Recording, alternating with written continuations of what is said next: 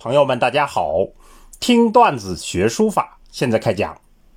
今天是第一百个段子，在这个圆满的数字下面，我们要把清代书论小结和全部书论总结合为一体，称作书论大结局。我们先简单小结一下清代书论。清代书论最突出的特点在于，这时候。实证文化影响了各个学术领域，产生了大量全新的学术见解。那么，在书法界就出现了金石学热。金石学是中国的考古学前身，主要是对青铜器铭文和碑碣的石刻文字进行考证研究。这就使书法界产生了碑学书法的热潮，从而导致了所谓碑帖之争。清朝书法大致可以分为三个时期，清初主要是继承发展明朝的书风，清中则是帖学和碑学分流的开始，而清末就形成了碑学的热潮。书法的理论和实践都在此时有了深刻的变化。清康熙年间的《佩文斋书画谱》。把书论分成四大类：书体、书法、书学和书品。我们就依据这种清朝的分类方法，把我们所讲的内容加以划分。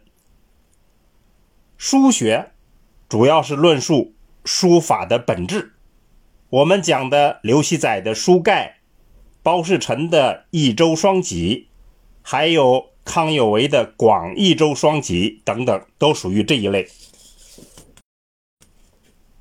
书体和书法探讨的是文字的书体和书法的技巧，这方面我们选择的篇目比较多。达崇光的书法，周兴莲的《临池管见》，还有王树的《汉墨指南》。清人原著的书法秘诀等等，书品就是书法品评，我们没有选择。另外，清朝还有大部头的很多论著，我们也都没有选择。下来，我们再简单总结一下我们全部书论段子。千年以来，中国的书论浩如烟海，从最初的探索尝试。到后来的经验之谈，再到系统性理论的构建，从文字学者谈书法，再到书法家谈书法，最后到专业理论家谈书法。我们中国人所构建的书论体系，不仅和其他理论体系一样完善，还有着非常不可思议的特色。正是基于这种特色，我们才大力的宣称书法是中国文化核心的核心。这个话题我们以后有机会再做详谈。不过，对于初学者来讲，这个老虎吃天无处下爪，同时又很重要，不能不下爪，怎么办呢？我们就设计了书论段子的形式，一百个段子勾勒出书论历史发展的灵魂与血肉。我们这一百个书论段子有什么特点呢？总结以下三个特点。第一，叫直奔主题。